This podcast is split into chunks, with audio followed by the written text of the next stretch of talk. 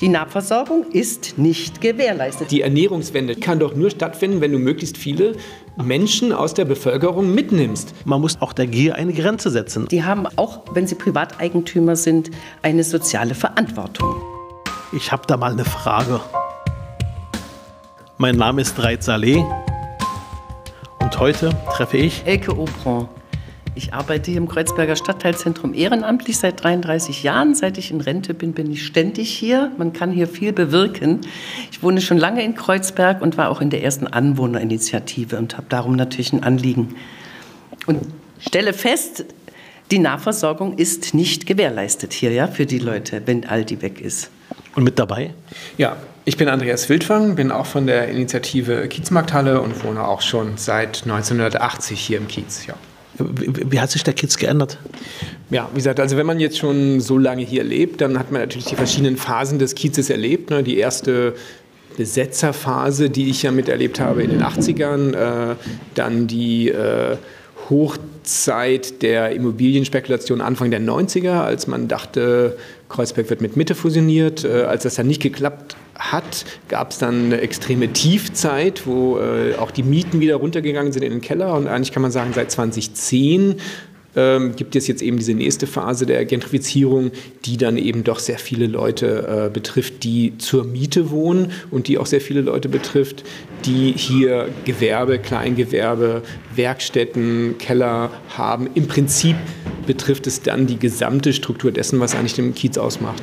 Wer, wer rückt denn dann nach? Wenn Menschen ausziehen, äh, kommen ja andere Menschen nach. Was sind das für Menschen, die hier in den Kiez nachziehen? Naja, also es ist natürlich bedingt durch die Eigentumsverhältnisse. Also wenn eine Mietwohnung umgewandelt wird äh, in eine Eigentumswohnung, dann sind eben auch die Mieter jene, die äh, sich dann eben dieses Eigentum leisten können. Und äh, das Gleiche gilt natürlich auch für das Gewerbe, das klassische Kleingewerbe. Ähm, das ist eben hier extrem unter Druck. Ähm, Es muss eigentlich nur jeder, was wirklich eine gute Übung ist, mal mit Google Maps Street View durch den Bezirk fahren. Denn Google Maps äh, bietet zurzeit Fotos aus dem Jahre 2008 und man wird in diesen letzten elf Jahren den Kiez, was die Gewerbe, die zur Straße rausschauen, eigentlich nicht mehr wiedererkennen, weil alle Gewerbe, die damals rund um die Markthalle waren zum Beispiel, die gibt es nicht mehr. Da sind wir beim Thema Markthalle. Für was streitest du? Im Prinzip streiten wir für verschiedene Sachen. Also grundlegend streite ich für diesen Kiez, weil dieser Kiez ist ja nicht nur gekennzeichnet dadurch, dass hier Leute mit wenig Einkommen wohnen, sondern ich finde, dieser Kiez ist vor allem durch Solidarität gekennzeichnet, ja, füreinander. Viele Leute wohnen sehr lange im Kiez, aber eigentlich ist das nicht so wichtig. Äh, Auch Leute, die nur ein Jahr oder zwei oder fünf Jahre äh, im Kiez wohnen, Viele von uns haben ja diesen Kiez ausgewählt, nicht weil nur die Mieten billig sind, sondern weil, finde ich, hier ein Zusammenleben zwischen den verschiedenen Generationen, zwischen den verschiedenen äh, ethnischen Herkünften, zwischen den verschiedenen Einkünften, äh, zwischen den verschiedenen Weltanschauungen äh, praktiziert wird, wie es, finde ich, es eigentlich kaum irgendwo anders in der Stadt gibt. Und eigentlich auch kaum irgendwo anders äh, in Deutschland gibt. Für mich ist Kreuzberg tatsächlich oder Kreuzberg 36 ein extrem positives äh, Beispiel, wie man trotz der verschiedensten Ansichten und Hintergründe friedlich und koexistent zusammenleben kann. Und dafür setze ich mich ein. Wir sind hier im Stadtteilladen äh, und äh, du bist ähm, seit vielen Jahren hier. Seit 33 Jahren. Erst nur dienstags zum Töpfern. Gibt hier sehr billig Keramik zu machen. Für, Auch für alle Leute, ja. Groß, klein, dick, dünn, arm, reich, schön, hässlich, sage ich immer. Ja. Und, und, und Hier wie, hast du, einen wunderbaren Ort wie, hast, treffen. Und wie hast du den Wandel des Kiezes selbst erlebt? ich liebe Kreuzberg. Ich, ich sehe nicht den Wandel so. Ich sehe nur jetzt eben, dass die Verdrängung stattfindet. Und die Kiezmarkthalle, für was wir gekämpft haben, Halle für alle, existiert quasi nicht. Und wenn jetzt noch Aldi raus ist, dann sind wir ganz verloren. Und Andreas hatte mir so schöne Zahlen geschickt, so Richt, Richtlinien. Äh, Na, Es sind erzähl keine. Richtlinien. Also es ist ja zum Beispiel, also es ist nur eins von vielen Punkten. Also Es gibt ja wahnsinnig viele Zahlen, die im Prinzip schon belegen, warum Aldi einfach notwendig ist. Ja, die erste Zahl ist schon mal 2000 Leute pro Tag nutzen Aldi. 2000 Leuten zieht man damit auch im Prinzip die Möglichkeit, sich günstig zu versorgen, äh, unter den Füßen weg. Das ist schon mal die erste. Die zweite ist, immer noch leben in Kreuzberg 25 Prozent plus von den sogenannten Transferleistungen und immer noch äh, sind 40 Prozent aller Kinder hier im Kiez aus Familien, die von diesen Transferleistungen leben. Das sind schon mal Zahlen, wo man sagen muss, da gibt es offensichtlich eine große Zahl von äh, Kiezbewohnerinnen, die wirklich darauf angewiesen sind, günstig äh, einzukaufen. Und dann die Zahl, die Elke auch äh, gerade angemerkt hat, ist in Deutschland gilt als Faustregel, dass etwa 0,4 Quadratmeter pro Einwohner an Fläche für Lebensmittelversorgung, also Geschäftsfläche, äh, vorhanden sein soll. Schon jetzt mit Aldi ist die Fläche in Kreuzberg, ich muss das auch nochmal nachlesen, weil es so viele Nullen waren, äh, 0,0004. Ja, wir haben im Prinzip ein ein Hundertstel der Fläche, die wir eigentlich bräuchten, um uns korrekt zu versorgen. Und wer einmal bei Lidl, ja, also einkaufen war, das ist ja immer dieses Argument von den Markthallenbetreibern, ja, geht doch bei Lidl einkaufen. Wer einmal bei Lidl einkaufen war, der weiß das, also da kannst du hingehen, wann du willst, ob du da um 8 Uhr morgens oder um 10 Uhr nachts hingehst, das Teil ist einfach immer krass voll. Ja, wenn du da noch die 2000 Leute pro Tag von Aldi reinschickst, also funktioniert nicht. Ist das eine klassische Form von Gentrifizierung, dass man quasi einen ein Raum für alle diesen Discounter Aldi äh, den Kiez wegnehmen will? Würdet ihr es auch als Gentrifizierung bezeichnen? Es ist eine Verdrängung, ja natürlich. Außerdem haben diese Menschen, die wirklich arm, alt, klapprig äh, sind, anderthalb Kilometer weit jetzt zu Fuß zu gehen, um an Moritzplatz oder, oder äh, Heinrich-Heine-Platz zu kommen. Wie sollen die denn da hingehen? Wie sollen die denn ihren Einkauf heimschleppen? Das geht gar nicht. Es gibt nichts zum Einkaufen da. Und wenn jetzt Aldi auch noch weg ist, ja, was denn dann? Wer kämpft denn an eurer Seite? Naja, also ich, ähm, also was ich noch zu Aldi oder was dazu sagen ist, weil das ist ja auch immer so ein, äh, es gibt ja so ein paar Totschlagargumente ja, gegen unsere Initiative und eins davon ist ja, ja, wie könnt ihr denn euch als Linke für einen milliardenschweren Konzern einsetzen? Ja, und die, die Antwort darauf ist ja nicht, wir setzen uns ja nicht für den Konzern ein. Wir setzen uns ja für die Filiale Aldi ein, wo man jetzt auch mal sagen muss, diese Filiale gibt es seit 1977 und viele Mitarbeiterinnen kenne ich, also wahrscheinlich nicht seit 1977, aber die kenne ich auch schon ewig.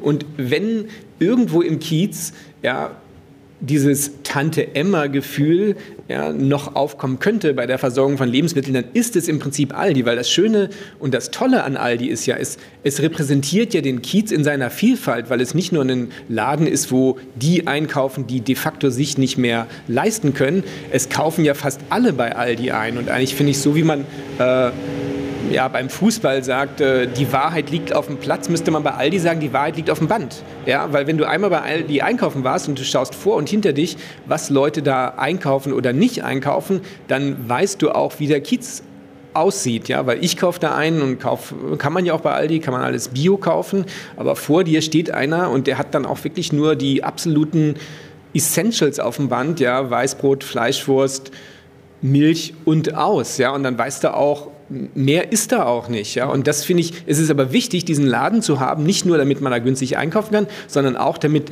du auch verstehst, wer um dich herum wohnt. Und das finde ich, dafür steht Aldi eben auch. Und wer auch da wohnen bleiben sollte. Das heißt auch, dass man im Grunde genommen ein Quartier auch erhält, dass Menschen auch dort bleiben können, wo sie groß geworden sind. Ich kenne das, ähm, äh, weil ich aus einem Bezirk komme, wo ganz viele Menschen aus Kreuzberg in den, in den 90er Jahren, aber auch in den 2000er Jahren und darüber hinaus hingezogen sind, weil sie sich Kreuzberg nicht mehr leisten konnten. Von daher wissen wir auch, ähm, dass viele Menschen einfach am Ende der Raum, der Ort Kreuzberg nicht mehr bezahlbar war. Also eine ganz fürchterliche Sache, dass man dort, wo man Wurzeln eigentlich geschlagen hat, diesen Ort verlassen muss, weil einfach das Geld, weil einfach das Portemonnaie nicht ausreicht. Wenn ihr unterwegs seid bei der Demo, dann, ähm, ich habe mir die Bilder angeschaut, sind das ja viele ich sag mal so, die normalen Kreuzbergerinnen und Kreuzberger. Auf der anderen Seite habt ihr diejenigen, die vielleicht in den letzten Jahren hergezogen sind und sich ein hippes, ein cooles, ein trendiges Kreuzberg wünschen. Wie reagieren die auf eure Initiative? Gibt es Anfeindungen? Ja, es gibt immer Anfeindungen, aber das interessiert mich ja nicht. Ja, ich finde es so lustig, dass es so vielfältig ist. Ja, ob es nun Akros sind oder nette oder harmlos, ist mir egal. Gottes Tiergarten ist groß. Das okay. gefällt mir in Kreuzberg einfach so gut. Das ist so lebendig, ja? Das heißt, du hältst die Anfeindungen auch, aus? Dass es so bleibt, was? Du hältst die Anfeindungen aus. Ja, aber es ist ja jetzt nicht so dramatisch. Das geht, ja? Ja, ja. Hm. Und fühlt ihr euch hier im Bezirk auch von der Politik auch ein Stück weit im Stich gelassen oder wie ist das Gefühl?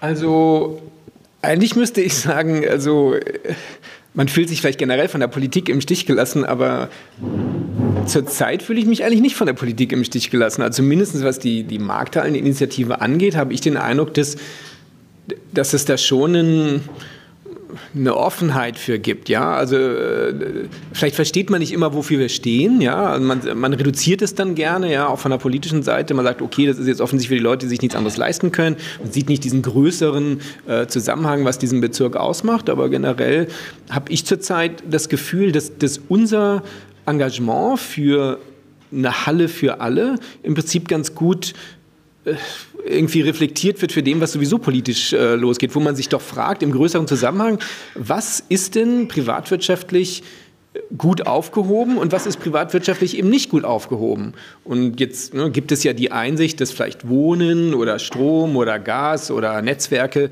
vielleicht in der Kommune auch besser aufgehoben sind, um tatsächlich die Bedürfnisse der Menschen, die in dieser Kommune wohnen, äh, nachzukommen. Und das ist für mich auch der Punkt, der sich auch bei vielen von uns durchsetzt, dass man sagt, ist denn diese ja, aus der Not geborene äh, privatwirtschaftliche Struktur, die die Markthalle jetzt seit 2011 hat, ist es die richtige. Und da finde ich, gibt es schon ein bisschen Echo auch in der Politik. Wie geht es jetzt weiter? Das heißt, ihr habt jetzt ähm, eure äh, Demos gehabt, ihr habt die Initiative gestartet. Gibt es Bewegung von der Markthalle? Ist da was absehbar?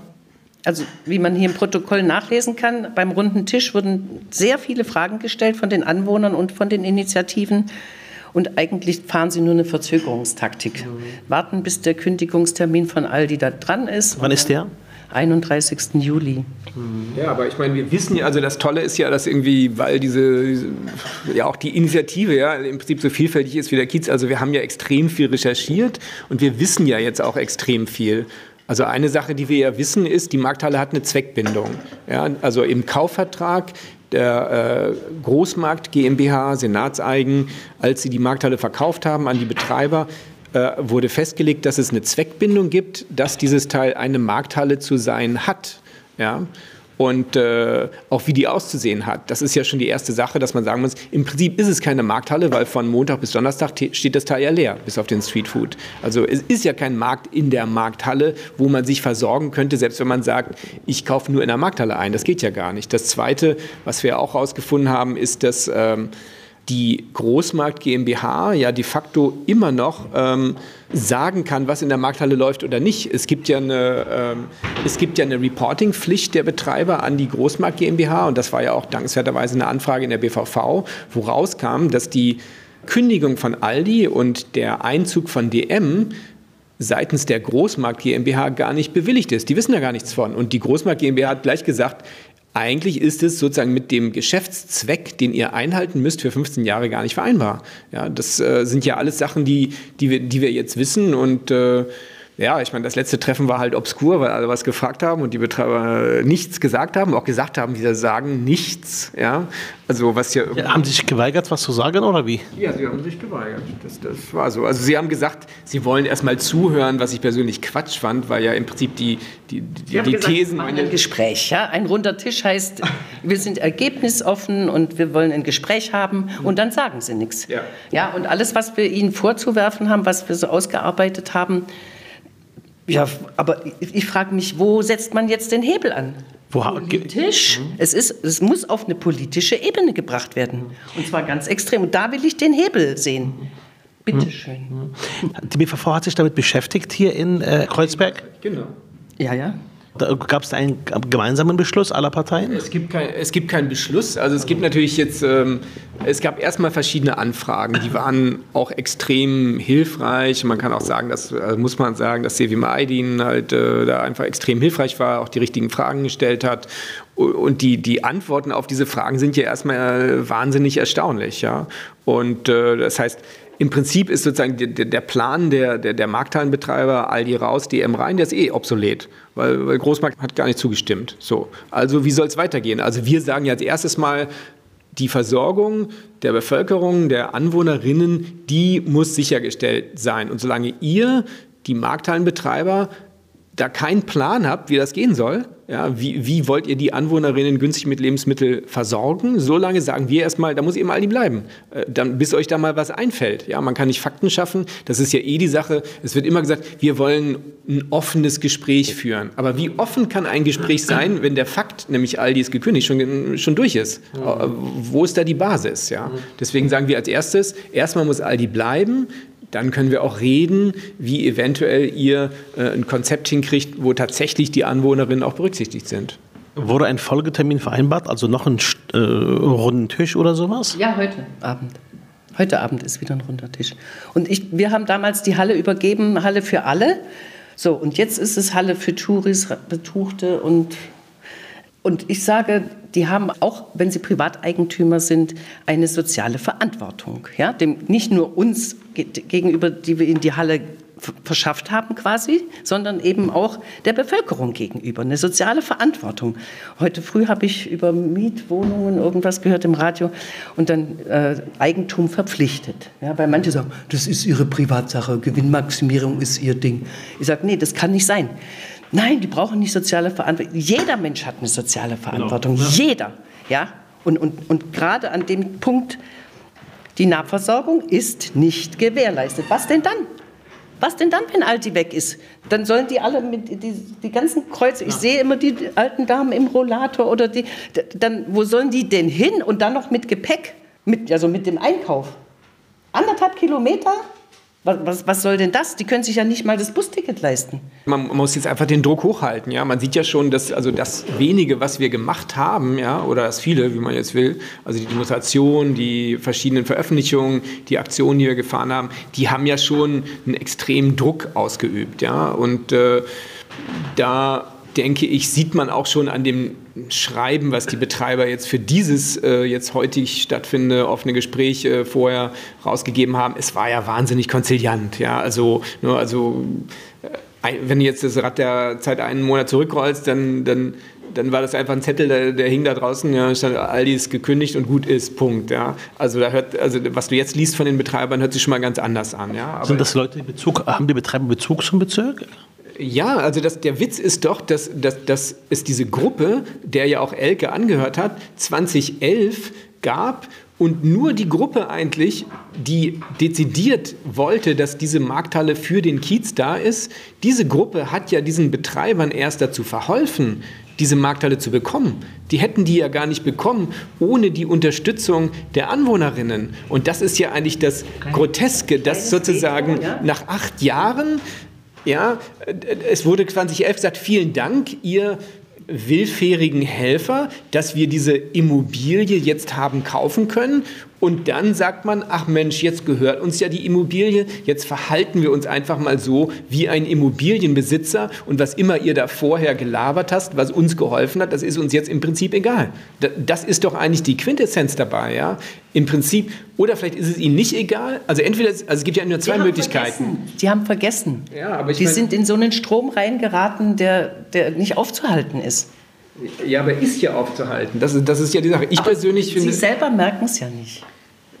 Ja, das müsste man ihnen erst bewusst machen. Die, die sind in so einem Geldstrom und in einem Machtstrom und, und alles, was wir tun, ist toll und alle finden uns toll und wir kriegen so viel Geld und da, da, da fühlt man sich wohl drin, da will man nicht raus. Ja, das ist ja auch schon grotesk, also dass, ja. dass, dass, dass dann selbst sie noch Fördermittel bekommen für einen Lieferservice, ja, und dieser Lieferservice macht dann nichts anderes als Luxus, also wirklich Sterne Luxusrestaurants zu beliefern. Also das ist doch, das ist doch grotesk. Man sagt hier, wir sind eine Markthalle und wir sind die Guten und wir sind äh, bio und organisch und dann machst du einen Lieferservice, kriegst dafür staatliche Hilfen und, und der Lieferservice fährt dann halt das organische Zeug in, in Restaurants, wie halt hier äh, äh das, äh, wie heißen sie nochmal so schön, Neidhart und Böse also, oder so, ja, keine Ahnung. Und schmutzig. Ah, schmutzig, genau. Und die sind ja, ne, also ein Menü Wochen, es gibt nur ein Nobel, Menü wochentags, ah, Nobelhart und schmutzig, genau. Ne, Menü 95 Euro und am Wochenende 125 Euro. Und das wird vom Land Berlin gefördert?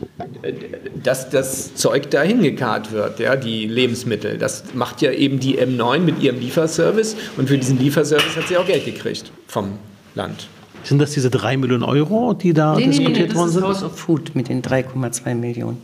Das ist wieder eine ganz andere Geschichte. Ich wollte nur noch mal anmerken, äh, die Anwohnerinitiative. Der damalige Bürgermeister Herr Schulz, Dr. Schulz, der hat sehr eng mit uns zusammengearbeitet. Äh, in die, es wurden kon zehn Konzepte eingereicht, drei wurden ausgewählt und wir haben eine BVV-Sitzung in der Markthalle gemacht, damit auch alle Anwohner, die jetzt nicht so intensiv in der Initiative waren, auch daran teilnehmen können und abstimmen können. Es war ein einer ist abgesprungen, wir hatten also nur noch zwei. Das eine war der Herr Rust, das ist der, der den Gendarmen Weihnachtsmarkt macht und eben die drei. Also wir hatten nur zwei Leute zur zur Auswahl.